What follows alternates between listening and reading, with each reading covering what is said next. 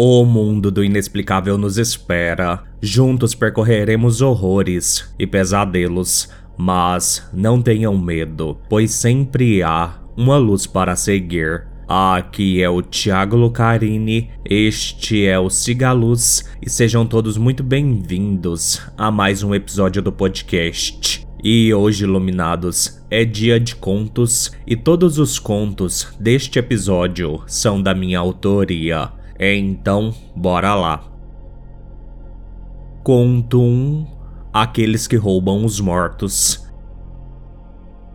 Às vezes, a gente tá no lugar errado e contribui com ações ainda mais erradas. Eu já estava no final do meu horário de almoço. Eu gostava de ficar sentado à sombra de algumas árvores, numa praça perto do meu trabalho. Eu observava as pessoas passando, imaginando as suas vidas, dando-lhes nomes que eu achava que combinavam com suas características únicas. Foi então que ouvi o som de uma moto acelerando ao máximo. Logo, o som de sirenes distantes de polícia também se fizeram audíveis. Um cara fugia da polícia a toda velocidade. Certamente um criminoso. O cara olhava para trás a todo instante, buzinando para um e outro que estava dirigindo dentro do limite da via. Então, o bandido, acima do limite de velocidade, fez uma curva muito aberta, porém, naquela via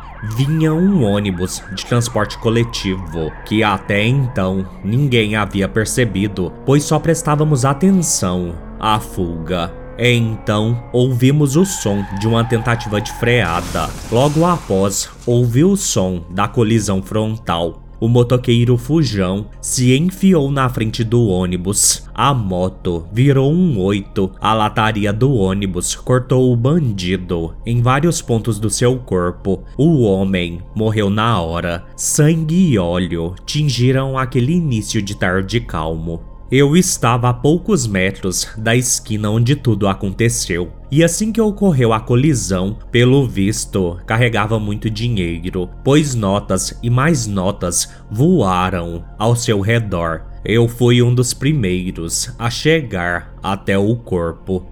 Como não era horário de pico, o ônibus coletivo estava com poucos passageiros. Encarei o bandido embrenhado na lataria aberta do ônibus num abraço mortal. Os seus olhos estavam arregalados, congelados numa expressão de horror. Notei que ele usava uma corrente de ouro e anéis que igualmente pareciam valiosos. Juro que não pensei muito. Fingi aferir os batimentos do meliante e cuidadosamente tirei a corrente em volta do seu pescoço, que estava parcialmente degolado. Enquanto fazia isso, percebi que outros presentes recolhiam o dinheiro que se espalhou pelo chão.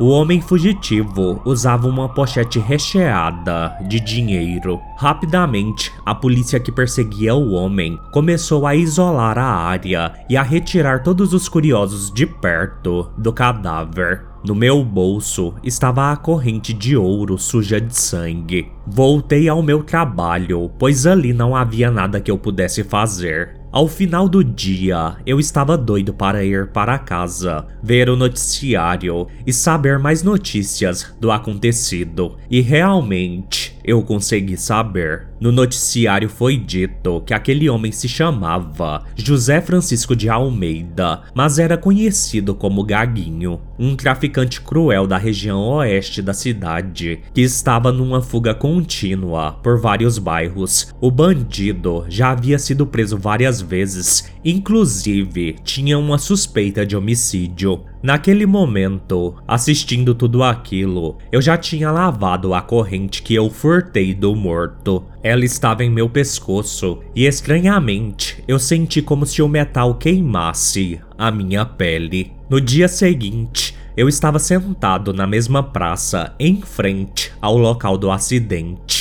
Ainda havia cacos de vidro e estilhaços das partes da moto e do ônibus. Enquanto eu observava a região, do nada, eu senti como se uma mão forte pressionasse o meu ombro esquerdo. Cheguei a me virar para trás, acreditando se tratar de um conhecido do trabalho. Porém, não havia ninguém quando olhei para trás. Estranhamente, eu me arrepiei por inteiro. Ao voltar ao trabalho, fui ao banheiro escovar meus dentes. Eu usava uma camisa social e quando me abaixei para cuspir, a corrente de ouro caiu pela gola. E assim que fui arrumá-la e afastei um pouco a camisa, eu vi marcas roxas onde eu senti a mão pousar mais cedo. Com a respiração ofegante, retirei a camisa e no meu ombro havia a marca perfeita de uma mão. Era uma impressão exata, como se tivesse sido queimada em minha pele. Todo arrepiado, eu encarei o estigma no espelho e então eu senti a corrente mais uma vez queimar em meu pescoço, sem tempo para qualquer reação. A corrente, que não era tão fina, foi puxada para trás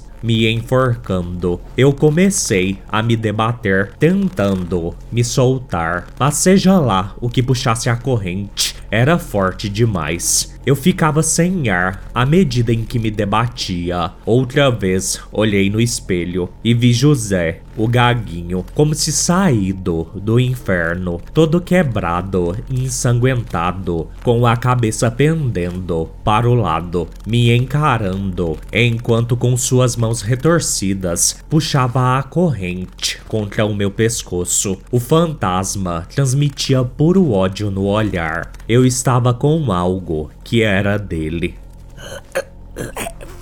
De volta seu. Eu tentei dizer enquanto era enforcado. Tentei enfiar meus dedos entre a corrente e meu pescoço, mas a pressão que aquele demônio exercia era forte demais e minha ação foi em vão. Com lábios cortados e dentes faltosos, Gaguinho me lançava um sorriso diabólico. Ele queria algo mais que apenas a corrente. Meus olhos já estavam cheios de lágrimas àquela altura. Eu senti o meu corpo ser suspenso no ar. Eu passava as mãos na corrente de ouro, na tentativa de tirá-la de mim, mas já era tarde demais. Eu vi no espelho o metal começar a rasgar a minha carne. A dor era insuportável.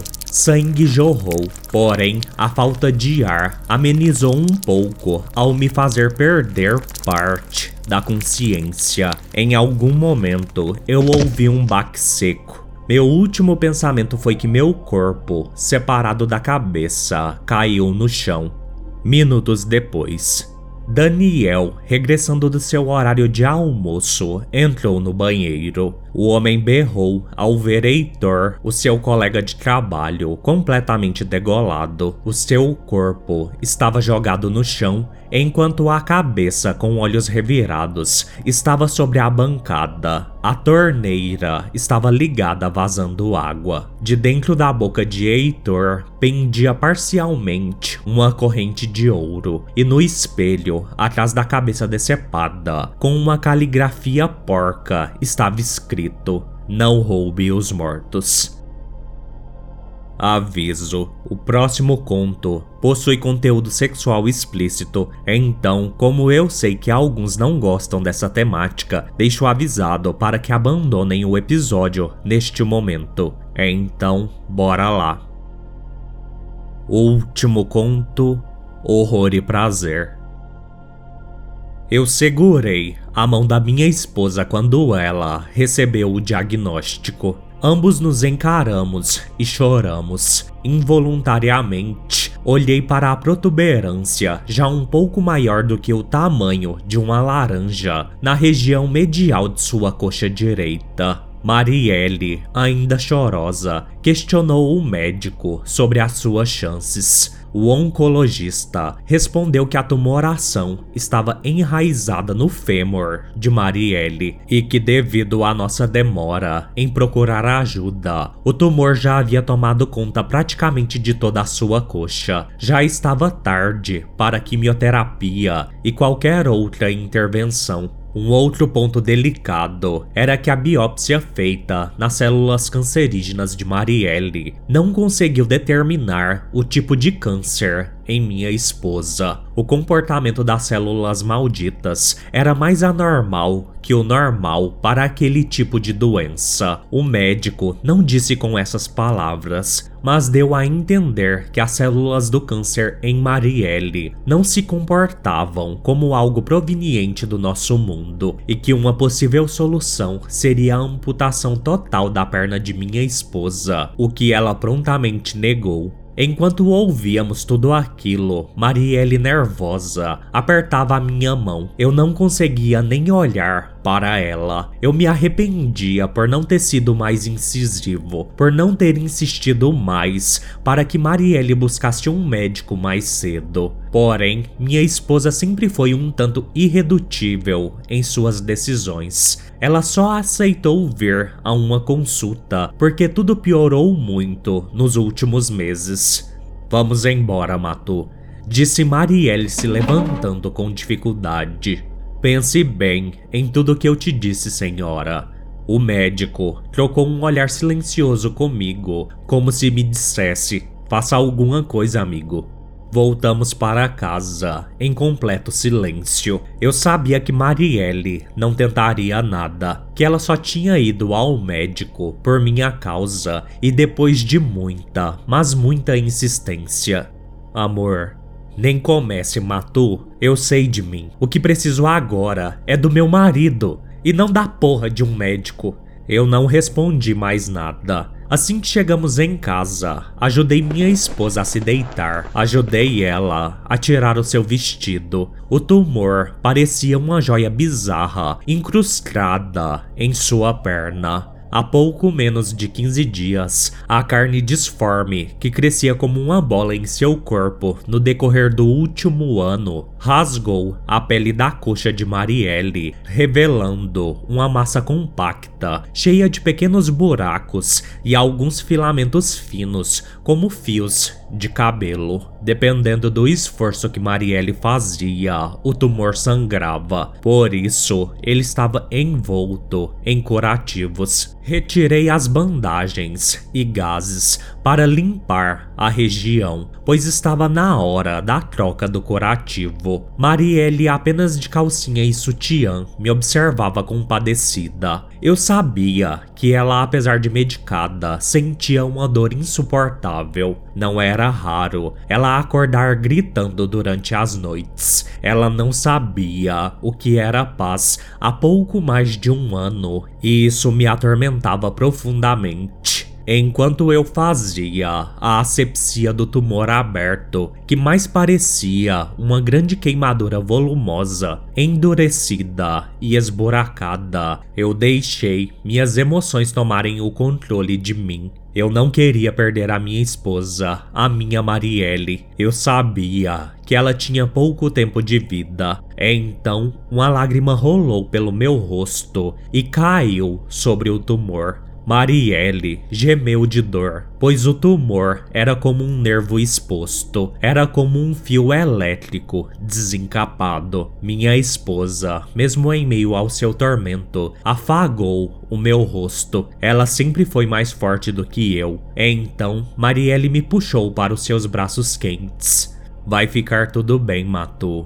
Ela me confortou. Daqui em diante, eu não sei o que aconteceu. De repente, nossas bocas se encontraram. Não sei se de desespero ou carência, talvez ambos. Rapidamente, nós dois estávamos nus. Era como se quiséssemos nos fundir numa só carne enquanto havia tempo. Construir uma última lembrança enquanto ainda era possível. Não demorou para eu estar dentro de Marielle. Eu pertencia a ela completamente Era estranho o quanto de tesão eu estava naquele momento. Então, eufórico pelo sexo conjugal que não acontecia há meses, acabei me descuidando e meu pau escorregou de dentro de Marielle e atingiu o tumor exposto, derramando líquido pré-ejaculatório sobre os seus buracos abertos. Vi uma explosão de dor passar pela face de Marielle. Me desculpa, amor, eu não tive a. Marielle colocou um dedo sobre os meus lábios, me silenciando. Vi em sua face que algo havia mudado. Com a mão livre, Marielle agarrou o meu pau, me masturbando para que eu não perdesse a ereção. Olhe, ela apontou onde o líquido pré-ejaculatório havia caído. O buraco do tumor, que até então não era maior do que o diâmetro de uma caneta, se abriu e começou a contrair-se. Eu gritei, assustado. Marielle segurou o meu rosto e olhou no fundo dos meus olhos em êxtase. Matu, amor, a dor parou eu não entendi de imediato o que Marielle quis dizer com aquilo. Eu estava confuso demais. Sem tempo para eu responder, ela apertou o meu pau, pegando um pouco mais do meu pregoso. Modéstia à parte, eu sempre tive um pau babão. Marielle então passou o pregoso sobre o tumor, o acariciando como se ela o masturbasse. Ela penetrou alguns dos seus dedos nos buracos sedentos. Aquele pedaço de carne medonho respondeu com mais contrações. Assim como quando fazemos carinho num cachorro, Marielle começou a rir. É gostoso, amor. Por favor, então, sem que nada mais fosse dito, Marielle conduziu o meu pau, que milagrosamente ainda estava duro, para dentro de um daqueles orifícios dilatados do tumor. Houve uma onda de choque no meu corpo e no dela. O tumor, como se tivesse vida própria, contraiu-se em volta do meu pau, se tornando ainda mais apertado. Deitei-me ao lado de Marielle e comecei a penetrar o tumor com movimentos rápidos de vai e vem. Um pouco de sangue cobria o meu pau, como se eu tirasse a virgindade daquela coisa. Era bizarro e nojento, mas eu não conseguia narrar o prazer que eu sentia e que claramente Marielle sentia. Ela se masturbava, concomitantemente nós nos beijávamos enquanto eu fudia aquela coisa. Então, sem demora, eu gozei dentro do tumor. Porra vazou pelos outros orifícios. Aquele pedaço de carne tremeu, levado ao êxtase. Marielle me encarou completamente relaxada. Ela havia alcançado o orgasmo. Retirei o meu pau devagar de dentro do tumor que parecia não querer me deixar sair. Marielle passou a mão no meu rosto. Ambos notamos que depois de eu gozar dentro do tumor, ele aumentou consideravelmente de tamanho, como se tivesse sido alimentado, e descobriríamos mais tarde que era realmente isso. O ato sexual com o tumor dava a Marielle algumas horas de tranquilidade na Terra. Porém, quando o efeito passava, a dor voltava incrivelmente mais forte. Devido ao aumento do tumor a cada ato sexual, tínhamos que transar a cada 5 ou 6 horas. Ao final do terceiro dia, o tumor havia crescido ao ponto de Marielle não conseguir mais andar nem sair da cama. O corpo de minha esposa se debilitou ainda mais. Aquilo a consumia rápido demais, porém, o sexo anormal era um vício para nós dois e sabíamos que levaríamos aquilo até o fim, até as últimas consequências. Na metade da semana seguinte, Marielle finalmente veio a óbito. Eu chorei desconsoladamente. Perder o meu amor foi um golpe duro. Confesso que dias depois, mesmo em meio ao luto, eu batia uma, lembrando do sexo com o tumor, que era algo surreal. Eu estava num desses momentos quando escutei um barulho estranho no quarto. Algo abria a porta. De início, eu gritei assustado, pois encarei o desconhecido. Contudo, o abominável era familiar e tinha voltado para mim.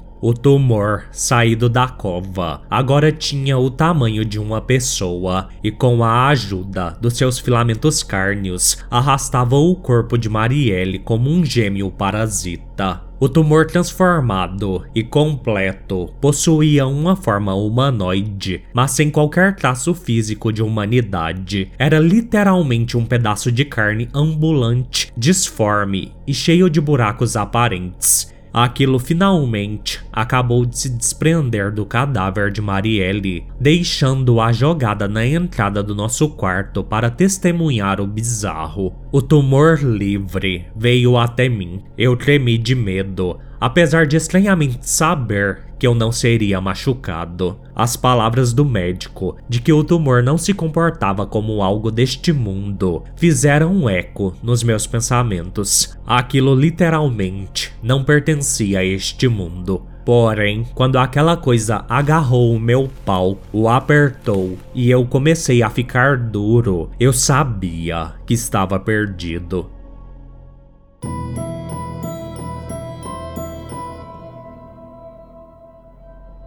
Bem, iluminados, este foi o episódio de hoje. Espero que tenham gostado. Mandem relatos para sigalospodcast@gmail.com ou no número 62992553601. No mais, fiquem todos bem e sigam a luz.